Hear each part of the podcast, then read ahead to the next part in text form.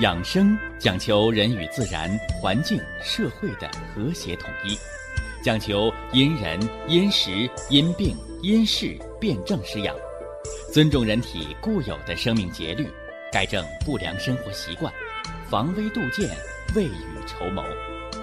让我们一起学习、感受、实践养生的大智慧，用智慧去把握健康，用身体去感悟健康。用心灵去感受健康的幸福和快乐。欢迎收听《我和健康有个约会》。下面有请徐老师讲解博医文化的大智慧，让我们一同感受健康带给我们的快乐。好，下面有请徐老师。徐老师，您好。哎，主持人好。收音机前，广大的听众朋友们，大家好。咱们今天呢，给大家说的是股骨头坏死防治养生文化。一听这个病啊，好多老病友啊，又开始拨了脑袋了，说这病难治，是不是啊？包括呢，我们到了好多所谓的专业医院。就是一句话，来了我就给你换腿。那么股骨头坏死，到底是股骨头怎么死了？这个病啊，到底该怎么治、怎么防？或者用咱们老哥哥、老姐姐的说法，说徐老师，这个病能治好吗？我们将让大家了解股骨头坏死是怎么炼成的，要给大家解决。股骨头坏死的朋友，一期、二期全面功能恢复，养骨生髓，全面的恢复生活自理的科学、规范的有效的养生调养之方。那接下来呢，说一说股骨头坏死之谜，为什么叫谜呀？因为好多人认为这个病啊，就是天上掉下来的。说昨天好好的，今天一检查骨头坏死了，可能吗？不可能。所以我告诉大家的是，我们作为病人也好，我们作为家属也罢，我们人都要有一颗平常心，有一个科学客观的心态，有一个宠辱不惊的淡定。你的病才能有条不紊的治好，才不至于有病乱投医，才不至于上当受骗。首先，第一条，我来告诉大家：股骨头坏死，骨头没有死，那是什么呢？是枯树。骨头的生命就和树一样。说，你看那树长得好好的，是吧？忽然有一天根儿啊咽气了，死了，可能吗？啊，不可能。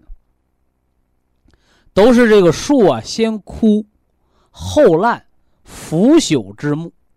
所以说，骨头啊，跟这个树干一样，以形补形。枯木尚能逢春，何况一颗枯骨啊？所以古时啊，人们把这个。骨质疏松症叫做枯骨症。什么叫枯骨？就是这个骨头跟树一样枯干了。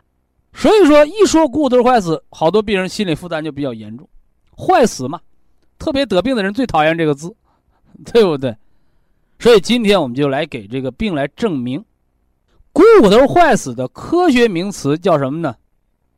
叫股骨头。缺血无菌性骨质疏松症，原因是什么？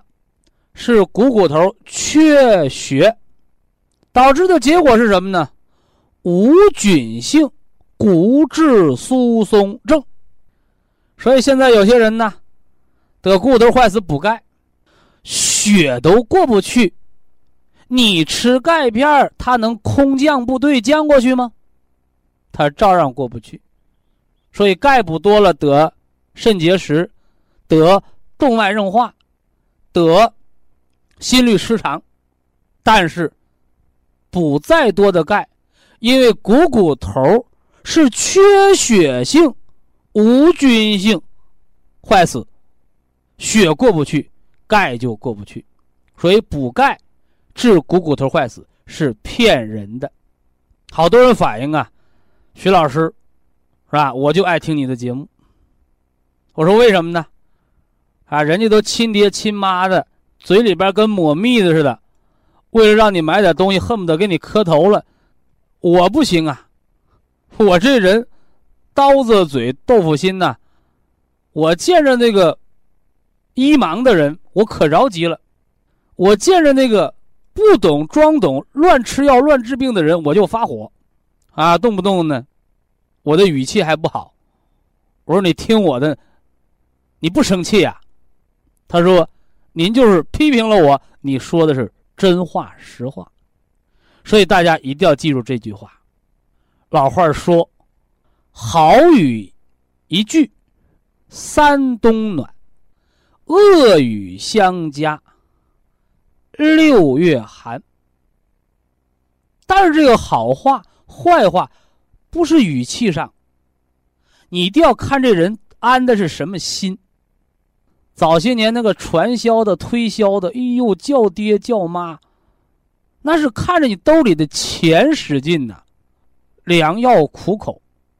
我说你两句，是吧？有时候我损你两句，我不是冲你兜里的钱使劲，我是告诉你别上当。怒其不争，恨其不明理呀，恨铁不成钢。啊，别跑题啊！咱别跑题。刚才那句话大家应该记下了。股骨头坏死，它真正的病的科学的名词叫股骨头缺血无菌性骨质疏松症。三个重点：缺血补钙治不好；无菌青霉素、链霉素，你头孢。你爱什么什么什么素，消炎药治不好，为啥？无菌，是不是？就像老爷子上了年纪尿频，一打 B 超，那个什么腺肥大了，杀菌杀菌杀菌，无菌性的炎症，你杀什么菌？是不是？所以消炎药治不好骨头坏死。那么第三条，骨头没死，骨质疏松症。因为骨质疏松，我给它起了一个名字，叫骨缺血、心肌缺血、脑缺血。这个老百姓听的太多了。骨缺血，可能很多听众朋友是头一末听到，但是告诉大家，这个理论我宣传十年了。我不但宣传了十年了，我还给它分了期。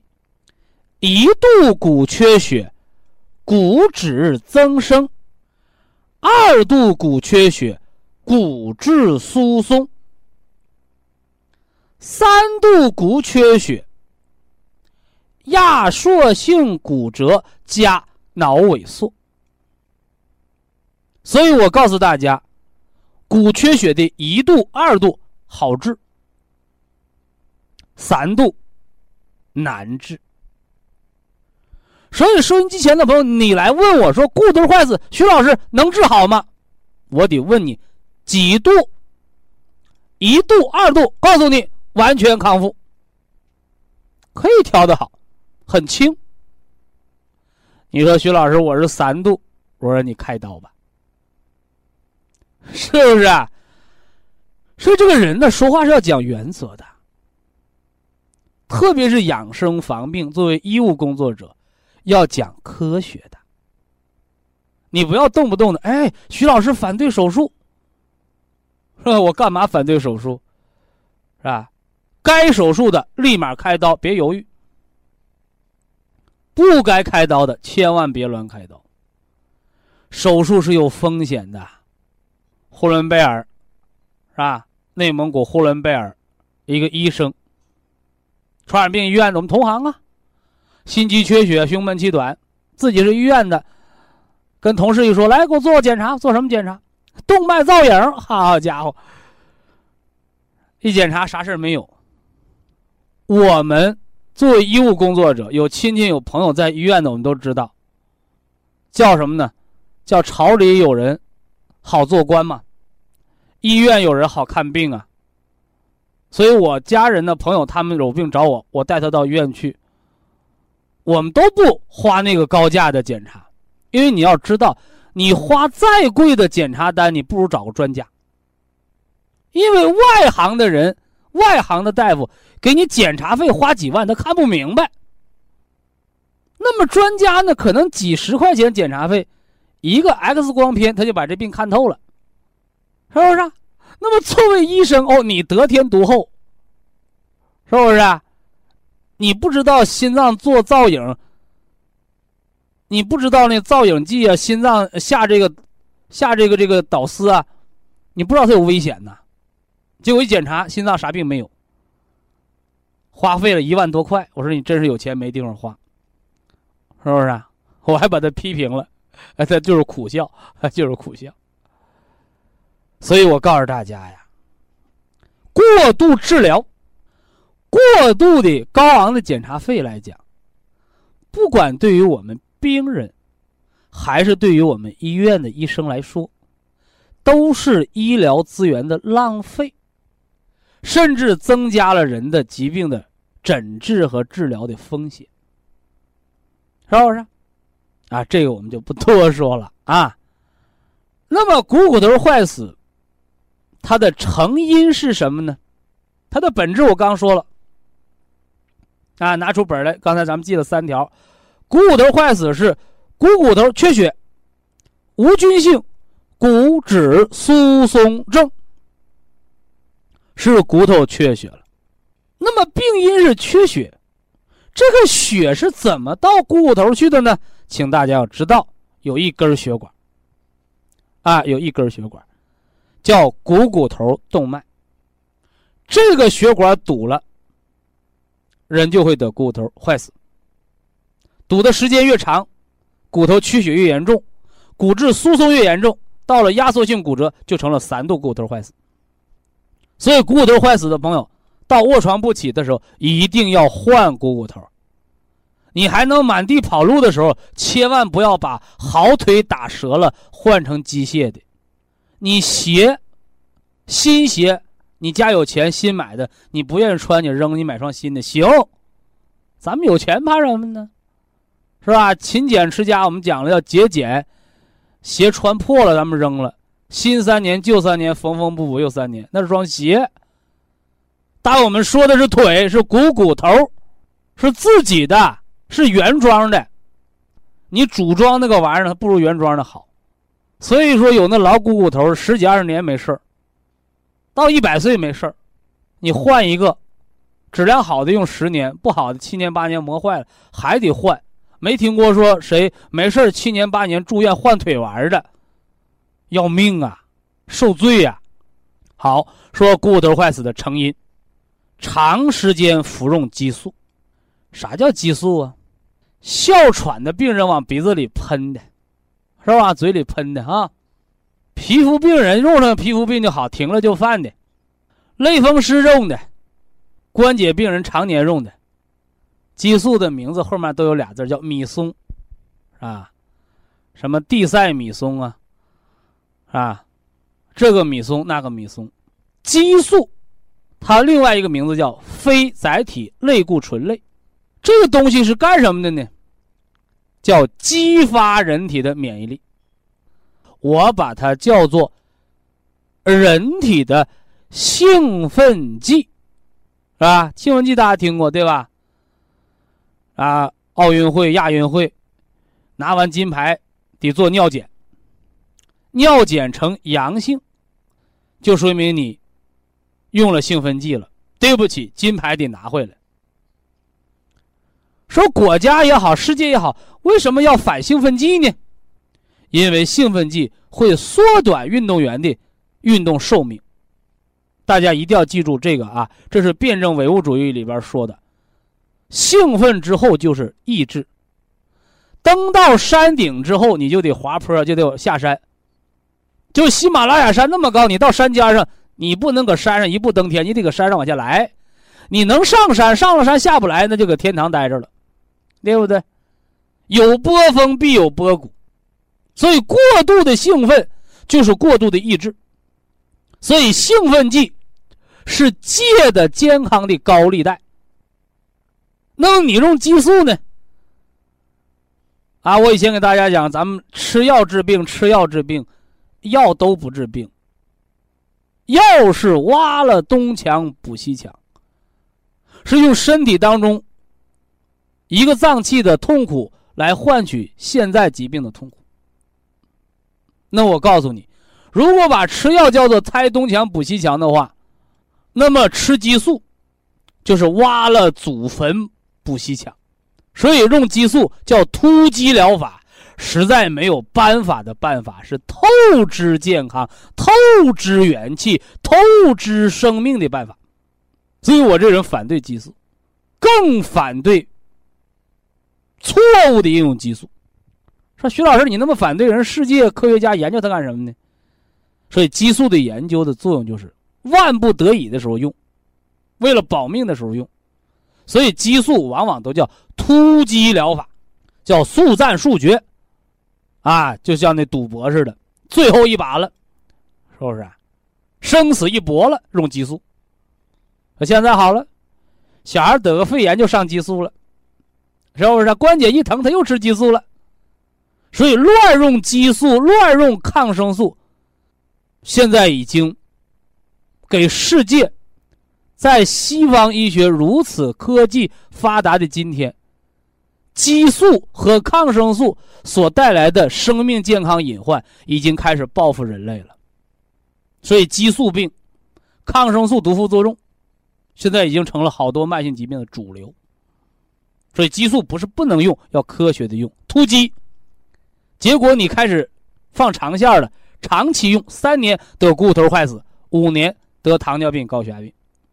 那么原因就是激素透支健康，导致股骨头动脉硬化、堵塞，这是导致股骨头坏死的第一个原因。以下是广告时间。博一堂温馨提示：保健品只能起到保健作用，辅助调养；保健品不能代替药物，药物不能当做保健品长期误服。说一说。股骨头坏死的防与治，这个防我给大家讲了三大成因呢，啊，三大成因，这罪魁祸首之一是什么呢？是激素，啊，常年服用激素，导致股骨头动脉硬化，得股骨头缺血、无菌、骨质疏松的坏死症，这都是激素惹的祸。什么样的人容易得呀？风湿、类风湿、哮喘，常年吃激素的朋友。前一段时间还有老大姐跟我说呀，啊，说我得类风湿啊，类风湿让我得股骨头坏死。我说打住，啊，你可说错了。类风湿不会导致股骨头坏死，是你治类风湿的药里边含了激素，吃够三年的股骨头坏死，是不是？所以这类风湿就蒙了不白之冤了，是药物性的继发性疾病，是吧？都说病有得的，还有造的，有自己造出来的病，还有医院的医生错误的乱用药造出来的药源性疾病。希望大家要明白这样的道理。那么导致股骨头坏死的另外的两个原因，一个叫外伤。啊，不是说你十年前的外伤现在的骨头坏死，不是的啊，我指的是突发的啊急性的外伤。再一个就是长时间的酗酒。什么叫酗酒啊？半斤八两不醉，是不是啊？嗜酒如命，都喝出酒精肝来了，是吧？所以长期大量的饮酒，是吧？喝出酒精性肝硬化，那那面就喝出股骨头坏死。啊，这是照股骨头坏死的三大原因。啊，三大原因。所以防什么叫防啊？从病因上的调治就叫防，哎，改错是防治的关键。那治这个病怎么治啊？是补钙吗？哎，我昨天已经明确的告诉大家了，补钙治不了股骨头坏死，因为血过不去，钙就过不去，对不对？它钙不能空降啊。那第二个，打针治不了股骨头坏死，因为股骨头坏死是无菌性的炎症，所以青霉素、头孢啊，你这些杀菌的药，他就治不好这个病。那这个病到底该怎么治呢？西医说开刀吧，换股骨头，把股骨头换成人工的，是吧？这个叫不叫治啊？啊，这个叫治，叫砂锅捣蒜，一锤子买卖。说换了磨坏了还能再换，怎么是一锤子买卖呀？因为你的腿打折了，换上那人工的，它是不通血脉的，是骨水泥给糊上的。是不是啊？所以它是没有再生功能的，啊，这得给大家说清楚，啊，说清楚。所以呢，不到万不得已，啊，不要轻易动这个手术，啊，除非你到了三度了，卧床不起了，那没办法的办法，开刀，啊，开刀。那么一度和二度股骨头坏死是可以完全康复的，啊，怎么康复啊？打针不成，补钙不成。消炎药不成，那按摩呗，是吧？那我再次纠正大家，按摩、理疗、推拿治不了股骨头坏死。为什么？因为股骨头动脉在深层，一些粗暴的按摩还会按成压缩性骨折，把二期股骨头坏死给按成三期了，是不是？啊？哎，那就得不偿失了。哎，哎好多朋友听着急了，徐老师，你说这也不行，那也不行，那到底咋行呢？哎，告诉大家，按着中风的方法去调治。所以得病的原因是股骨头动脉的硬化，那么实质上，股骨头坏死就是股骨头动脉的中风。所以呀，活血化瘀，舒经通络。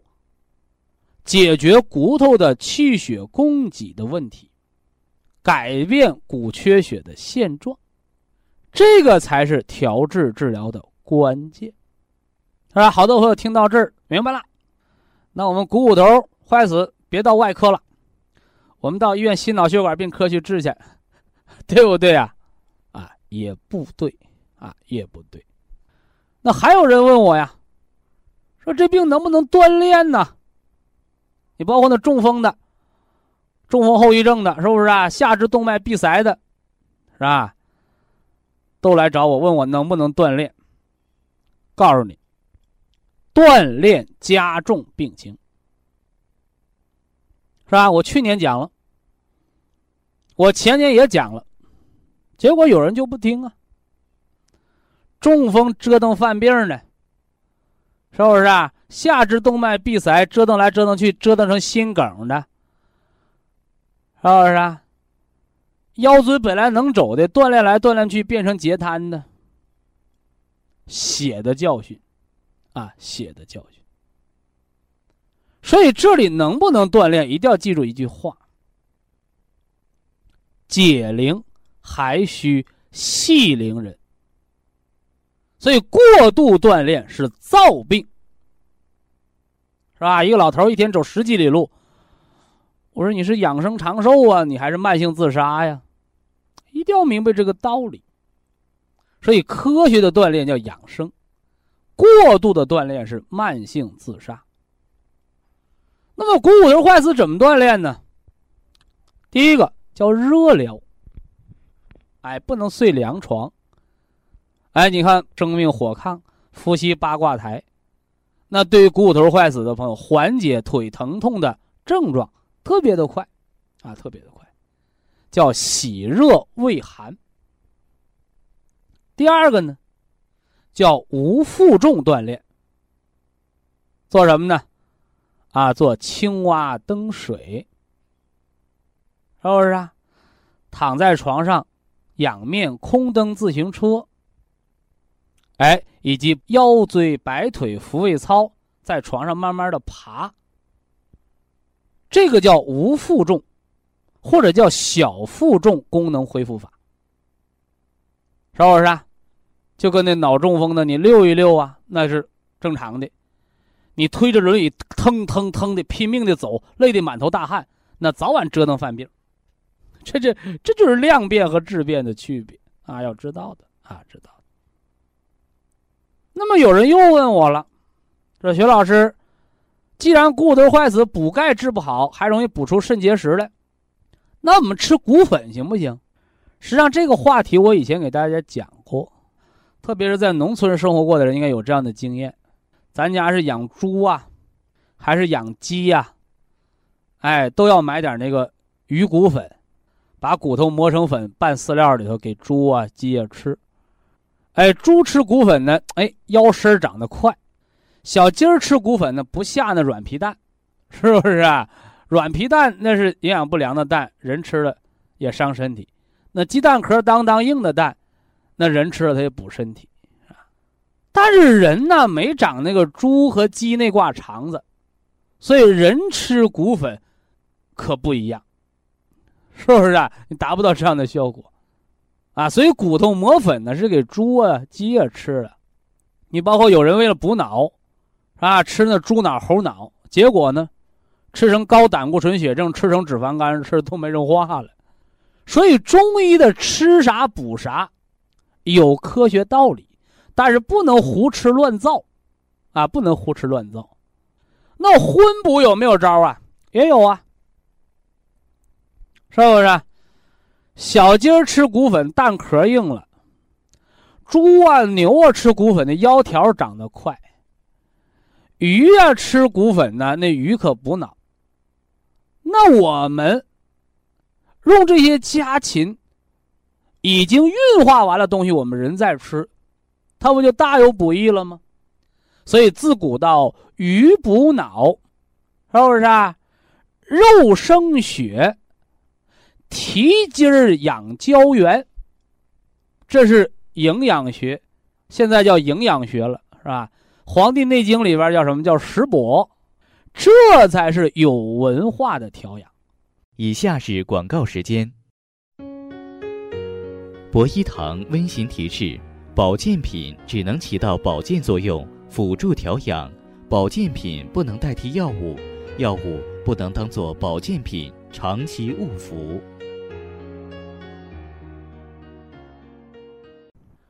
说一说这个感冒、过敏性鼻炎、扁桃腺炎、小儿肺炎、心肌炎、肾炎，是不是啊？说怎么着啊？今天咱们要讲一个发炎的专题，知识吗？啊，说没错啊，所以咱们今天就以鼻炎做起点，说一说人体这个炎那个炎，啊，这病根到底何在？是吧？中国人讲啊，叫明正则言顺，是吧？那么这个言，这儿也发言，那儿也发言。大家注意这个“言”字怎么写？两个火这一挪，哈哈，挪到一起就念言。所以一说这言呢，好多人认为就跟火有关，对不对？完全正确。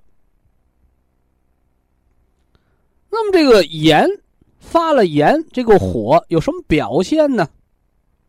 啊，有什么表现呢？红、肿、热、疼，是不是啊？这是炎症的四的表现。为什么红啊？充血了。为什么肿了？淤血、组织液渗透，细胞肥大。为什么会发热呀？好多人认为是火，但我告诉你是毒。啊，毒热。那为什么会疼啊？是吧？不少人认为是胀着疼，其实不对，是中毒了。有红，有肿，产生毒热，化学物质刺激神经末梢，疼。所以中医说叫不通则痛，是吧？那你问中医为什么不通就疼啊？是吧？那外行人就告诉你憋的呗，是不是憋的疼？是吧？你憋尿你咋不疼呢？是吧？不是憋的疼啊，是瘀阻不通，炎症渗出，化学物质产生毒热，刺激神经末梢，化学所导致的疼。所以呀，为什么风湿啊、类风湿啊那关节肿痛，要给你吃化学药物啊？那就为了麻痹神经末梢，不让疼。或者来综合这些毒热的化学物质，但是病产生的根儿你治没治啊？啊，你没有除掉导致不通的根源问题，你这病就治不好。但是今天我不讲这风湿啊，我今天重点说发炎。所以炎症的四个特点，我们就这个。红肿热痛给大家说了，炎症的根本是毒热，啊是毒热。所以既然是毒热，那这个火就有真有假。所以盲目的用泻火的药，用寒凉的药，用这个跑肚拉稀的药。不见得就能治好这个炎，所以在这儿啊，希望我们收音机前的中老年同志，啊，老哥哥老姐姐，是吧？我希望大家在本上做个记录，实火，十是一二三四五七八九十的十啊，九虚。是不是啊？所以老年人的火呀，都是虚引起的。有的朋友问了，是阴虚还是阳虚啊？我再给大家补上一句：实火久瘀，这个酒是长久的久。说这两句话，咱们写到本上，什么意思啊？就是告诉大家不要乱用泻火药。所谓的凉药，这个凉是寒凉的凉啊。所谓的凉茶，所谓的凉性的食物啊，这些寒性的东西会伤了我们的阳气。所以现今社会啊，是吧？这得肾结石的这么多呀？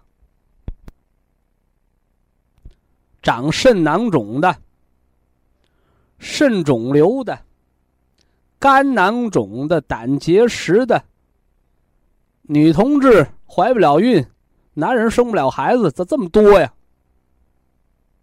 阳虚，都是泻火的药，泻的过了头子了，是不是啊？你包括现在为什么国家查封了好多减肥的药啊？哎，其中不少自称为中药减肥的，都含大量的泻药。好多人认为中药无毒，但是告诉大家，在北京是吧？两三年前闹得沸沸扬扬的，都上新闻联播了吧？吃龙胆泻肝丸。得肾衰竭死掉的那个，就是泻药寒凉伤了人的命。还有前不久在湖南岳阳，小孩长青春痘。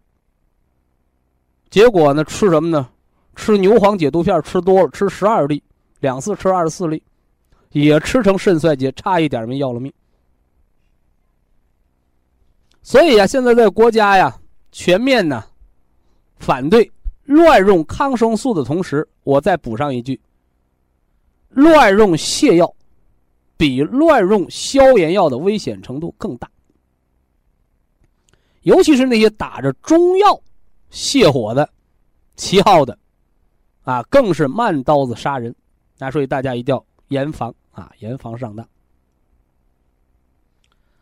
好了啊。这把误区给大家揭开了，下面咱们说本质。这个过敏性鼻炎，什么是炎呢？刚说了，红肿热痛是吧？鼻黏膜充血、水肿，鼻子不通了，脑袋瓜疼，是吧？那时候开刀割了吧？是不是啊？它不通了，你给它割完了。它还是发炎呢，所以鼻炎的治疗，第一句话告诉听众朋友们：开刀治不了根儿，是吧？为什么？鼻为肺窍，所以所有的鼻炎呢，啊，我们也给它分成阴阳，黏膜水肿的。遇冷加重的都是阳虚，鼻子干燥的、萎缩的都是阴虚。我们肺脏是个喜湿恶燥的脏器，所以所有得鼻炎的人，你听着啊，你的根儿就是不喝水。家环境干燥，所以现在呀，我给咱们听众朋友讲，我说别管你是住家过日子，你还是单位工作，买温度计呀，一定要带张带支湿度计，是不是啊？尤其是冬天呢，一到暖冬啊，空气飞沫多，容易传染病。怎么传染的？为什么瑞雪兆丰年下了大雪了就没有流感了？为什么？就是干燥的空气的飞沫粉尘传染疾病，搁哪儿传的？搁肺。搁哪儿是门户？鼻子。所以中医说鼻为肺窍。那有人又说了，我天天喝水怎么得鼻炎呢？那我得问你了，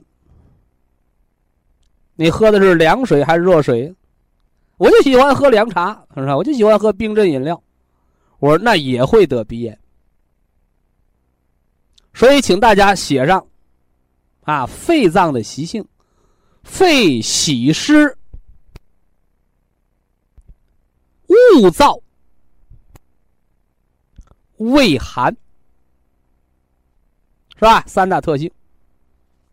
肺喜湿，所以苏杭出美女啊，是吧？所以苏州、杭州出美女，是吧？重庆、四川。人的皮肤好，什么道理？空气比较润泽，湿度够，润了肺，养了皮肤。雾燥，你到大西北，你到西安，是不是？哎，你到兰州，你到新疆，你看那皮肤，是吧？小姑娘的皮肤为什么红脸蛋儿？为什么粗糙？你看看，空气燥，肺就燥，肺燥，皮肤就干燥。你看。那这就叫文化。那什么叫胃寒呢？啊，喝冷水长青春痘，皮肤不好。所以肺喜湿恶燥，他喜欢喝温热的水，对不对？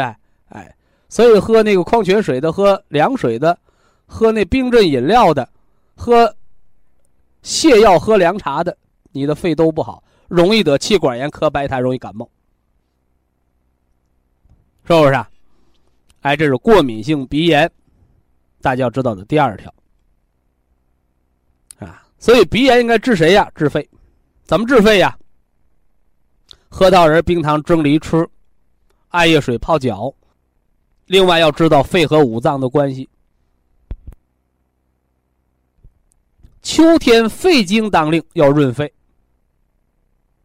冬天肾经当令，母病子受。所以常年肺病，为什么到最后得肺心病？一咳嗽尿裤子，久病伤了身了。金克木，慢支、哮喘、肺结核什么时候犯病？开春犯病。春天肝经当令属木，所以说这时候你要养肺、调肝。金克木的道理大家要知道。所以肺病什么时候好啊？夏天好啊，是吧？夏天好啊。啊，哎为什么夏天好啊？因为夏天阳气足，空气又润泽，是吧？在大家知道这个道理。那今天呢，除了说这个鼻炎之外啊，咱还说说什么呢？扁桃腺炎，是吧？说扁桃腺炎之前，问大家个问题啊：说鼻子重要还是肺重要？鼻子是个窗户，肺是内脏，所以鼻子它只不过是肺脏在体表的一个门户，或者我们把它叫哨兵啊，叫哨兵。什么叫哨兵啊？是吧？晚上就站岗的、放哨的，是吧？啊，中国有万里长城啊，看见敌人入侵了，长城那个。烽火楼上点起狼烟，好家伙！一看几百里地看着冒烟了，好，咱们赶紧防守，别让敌人偷袭呀，是吧？同样的道理啊，我要给大家今儿还要说那，扁桃腺炎，就现在当爹当妈的，哎呀，我们孩子扁桃腺炎，是不是啊？要要大夫要开刀给我们割了。徐老师，你说割还是不割？我说你听我的。我就听您的，我说你听我的，我还不告诉你，怎么着啊？啊，所以我们做医生的，什么叫德呀？哎，你别好心办坏事，是不是？啊？或者你做了好事，人家不理解你，是吧？反而老埋怨，说这吃亏的事咱不能干。所以医生啊，你能治多少病人，能救多少命？这是你的功德，不假。但是啊，你先得学会保护自己，是不是啊？啊，你是把病人给救了，病人不理解你，把你给告了，你你亏不亏不亏？所以我给你的观点只代表我个人的观点。你是成年人吧？是吧？你是懂中国话吧？有辨明是非的能力吧？你自己拿主意去。是不是啊？我们天天看电视，好家伙，卖股票，他说这个涨那个跌的，好家伙，你都跟着买，后来你赔钱了，你说他骗人，你傻呀？你买股票，你没有自己的常，是吧？常识经验呢？你听他的，他能让你赚钱，他让你赚钱，他赚谁的钱去？说一样的道理啊，我们找到医院找医生看病。找我对养生方面的知识进行咨询了解，我只代表我个人观点，用与不用是你的事。那咱们说这话不是抬杠啊。那有人说大夫让我吃药，我问他了，我说你你不交钱，大夫给你药不？他不给。哎，我说这就不怨大夫。呃，大夫让我开刀，我说你不交手术费，大夫给你绑床上给你开刀吗？没有。你签字没有？签字了。我说怨着大夫吗？那我不懂啊，你不懂你问呢，对不对？所以咱们中国是个法治性社会，所以在你买股票上当受骗也好，是吧？你包括咱们治病防病，你说医生对你不负责也好，你都得讲什么呢？讲科学道理。所以说，为什么在全国能得到那么多听众朋友的认可？道理就是，我不给大家伙拿主意，我给你拿什么主意啊？好了坏了的，我担不起。但是我把这道理分析清楚了，你认为是那么个理儿了，哎，你自己拿主意，你上不了当。好，咱刚才给大家举例子了，鼻为肺窍，鼻子是肺脏的哨兵。好，扁桃腺呢？扁桃腺是个免疫器官呐，了不得了不得，这个哨兵比鼻子还敏感，是不是？啊，你到医院，你把扁桃腺割了，就等于把这哨兵给做了。好了，敌人来了，扁桃腺不发炎了，是不发炎了。你给它消灭掉了，发什么炎？割了，我 再得病，得肺炎，得肾炎，得心肌炎，是不是？哎，你把这个信号，得病的信号给除掉了，你就不得病了吗？你血压高，你把血压计给扔了，你不测血压，它就不高了吗？所以，这是我们作为病人、家属、作为成年人、作为有知识、懂文化的一代人，我们在养生防病当中要有的一个常识知识。入木三分看本质，所以扁桃腺你还割不割了？我不割了。所以呀，那句话怎么说来的？求人不如求己呀。打铁还需自身硬。下来时间，我们给大家开通直播交流热线。非常感谢徐正邦老师的精彩讲解，听众朋友们，我们店内的服务热线零五幺二六七五七六七三七和零五幺二六七五七六七三六已经全线为您开通，随时欢迎您的垂询与拨打。下面有请打通热线的朋友，这位朋友您好，你好。好啊，你好，尊敬的徐老师，你好啊，请讲。我是山东济宁的。哦，山东济宁的朋友。我今年八十一周岁。哦。听你的广播讲座有五年了。啊。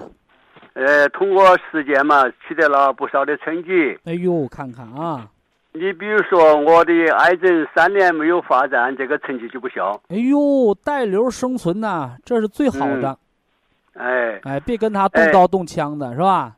哎，对对对，你伤他就得伤自己呀。嗯，我现在有几个事情要需需要请教的啊。哦，您不客气，请讲，老人家。嗯，前一段时间体检了，查出来我那个心脏有点肥厚，就是肥大。另外那个不是刚得的。哦。我讲过了，劳动人民心肌都肥厚。嗯。运动员型的心脏。这是你年轻的时候啊，慢慢的厚起来的，不是刚厚的啊。呃，过去没查过。哎，对，是没你不知道，没查过罢了啊。嗯。都不是刚得的，三十年、二十年的事儿了啊。哦哦哦哦，那好那好。嗯，另外还有那个三尖瓣膜中少反流。少量反流不要紧，都不要紧。嗯，还有一个心脏反流啊，排除先天的。后天的心脏反流都是您逞强，不懂得量力而为，就像我们吃饭的时候偏说话，它不就呛了吗？对吧？嗯你干不了这活，你偏逞强，心脏它就反流。嗯。哎，不服老，它就心脏反流，怎么办？哦包括你的心肌肥厚，咱们那个铁皮石斛红景天胶囊，哦，就养你这两个。我用着嘞，哎，一个是让你心脏啊量力而为，不要拼命，嗯、一拼命就反流了；对对二一个呢，让你的心肌因为厚了，什么叫厚？你那个墙厚了，它就隔音。嗯。心肌厚了就容易传导阻滞。嗯。心肌肥厚不传导阻滞，那你心脏就叫健康的；一度的传导阻滞，那就是不健康了；到二度了，这病就蛮重了啊。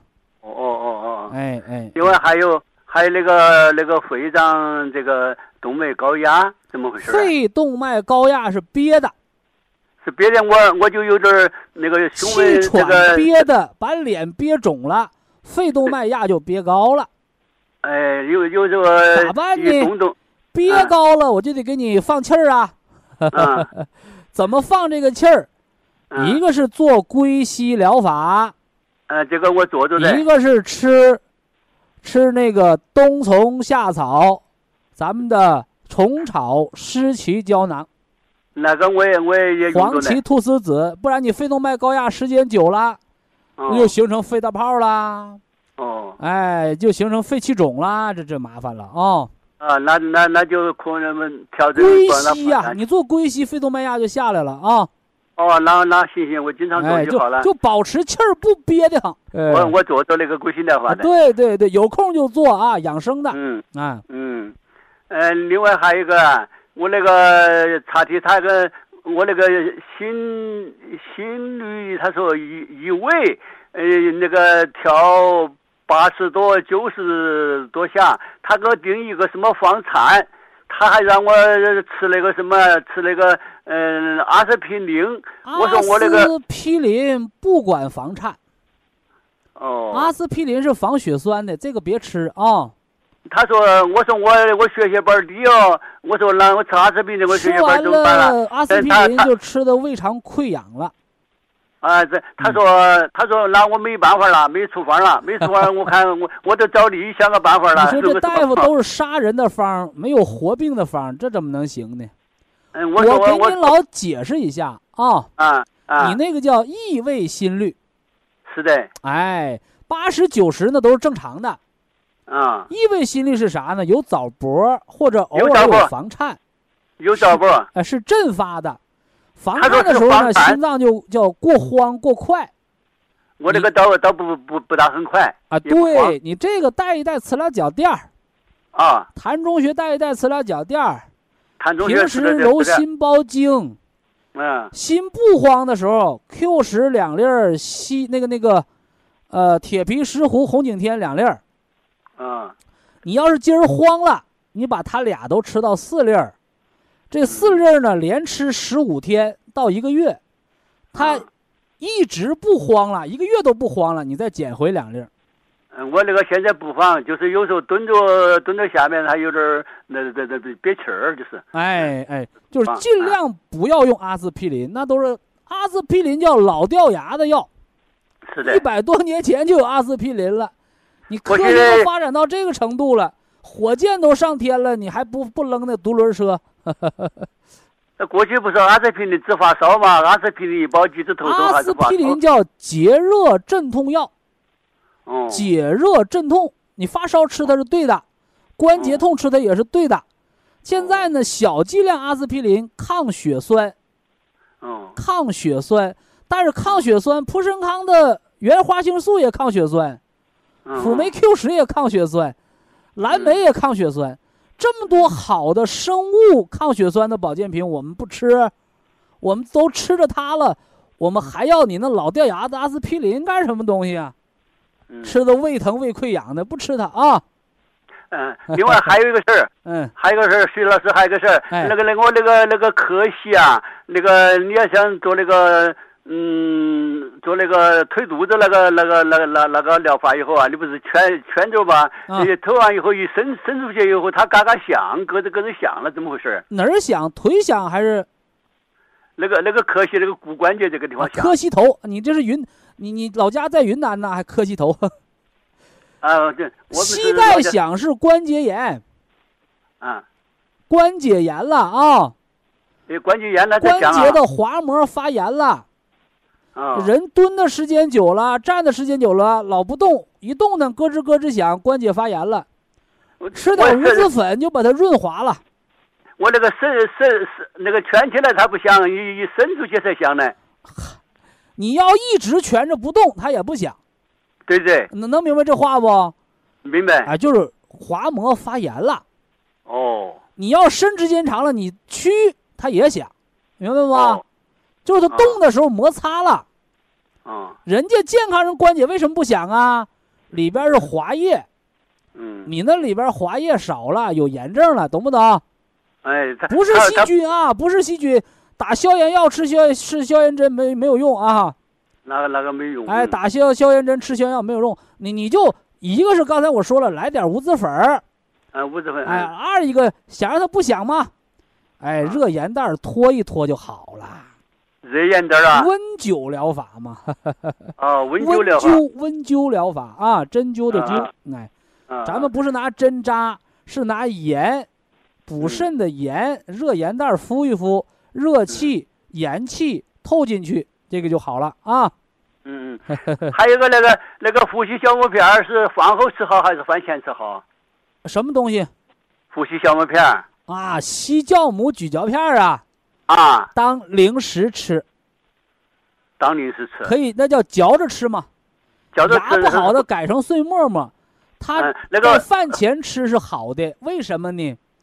因为硒是微量元素，咱啊们家大米啊，现在有些人这个这个，当老百姓没知识骗钱呐。嗯。同样大米，咱买是两块钱一斤、三块钱一斤的，嗯。富硒大米，你家那块地儿硒多，你那个嗯大米里边含硒量它就高呗，对吧？富硒大米十块钱一斤，你这不骗钱吗？嗯同样是土地儿，你是多加化肥来多什么的？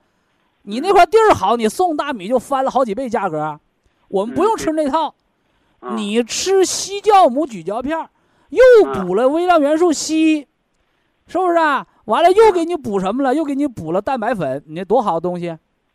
还补了酵母酵母片儿嘛？酵酵母蛋白，酵母硒酵母蛋白是什么东西？原来硒是矿物提取，现在是把硒和酵母发酵，让那个酵母把硒吃到肚子里，叫生物硒，它就没有毒了，把有毒的东西都给它化解掉了，知道不？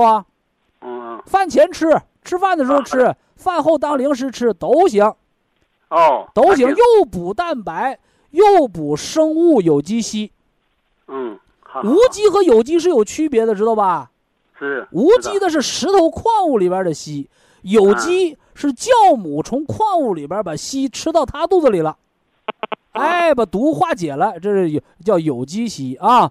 嗯好好 哎。另外还有一个事儿，哎，我那个那个那个肝吧，那个硬化，嗯、那个肝功都正常啊。嗯、这个 B 超它超 B 出来，超他是在看你肝脏的质地怎么样？他他他说是 B 超是他说是硬化，医生诊断不是 B 超。是硬化，肝功是正常，你就吃六到九粒儿的那个那个呃姜黄胶囊就行。嗯，呃，那个他那个中间还有两项不正常，我你看，一个是那个，呃，一一个是那个那个前前白蛋白低，那个参考值是一百五，低蛋白嗯呗，那你就吃九粒儿就行，吃呃九味儿姜黄胶囊就行。还有一我给个什么那你打个个，比方啊，我说这个肝脏看着硬化，肝功正常是什么呢？就这个人有内伤，你一瞅他跟好人似的，但他身体里边有病，明白不？嗯哎，这叫有内伤。还有的人呢有外伤，你看这个人把腿折了，但内脏都是好的。那你现在 B 超形态一看，你肝脏里边疙瘩溜秋的，它不均匀，嗯是不是？但是肝功能它还能正常干活。我嗯建议你就吃六到九粒，或者六粒或者九粒。但是你有两项指标不正常，你吃九粒。还有个还有个那个那个谷氨酸转转肽酶的那个那个研，究那些没有用，嗯，就是你只知道知道，你别管它一项不正常还是两项不正常，只要是有不正常的，说明它就不能正常干活呗，啊对不对？嗯这跟考大学似的，你别的都考满分了，你有样不及格，人能要你吗？嗯，那你说我都没考满分，但是我都合格了，那不还要你吗？是的是的，哎哎哎，嗯。如此调整啊！好，非常感谢徐正邦老师，我们明天同一时间再会。听众朋友们，下面请您记好，苏州博一堂的地址是在人民路一千七百二十六号，服务热线零五幺二六七五七六七三六六七五七六七三七。客服微信号二八二六七九一四九零，微信公众号搜索“苏州博一堂健康管理中心”。